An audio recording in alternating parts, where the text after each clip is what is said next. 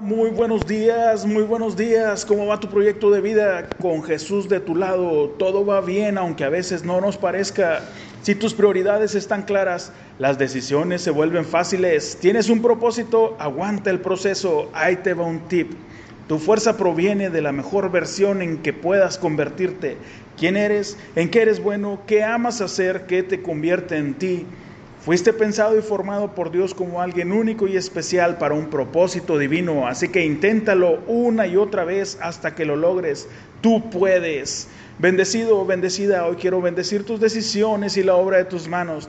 Bendigo el accionar de Dios en ti y con todo el corazón deseo que prosperes en tus sueños y tus metas en el nombre de Jesús. Lo que Dios te asignó hacer, haz que suceda y alábale, alábale que Él vive.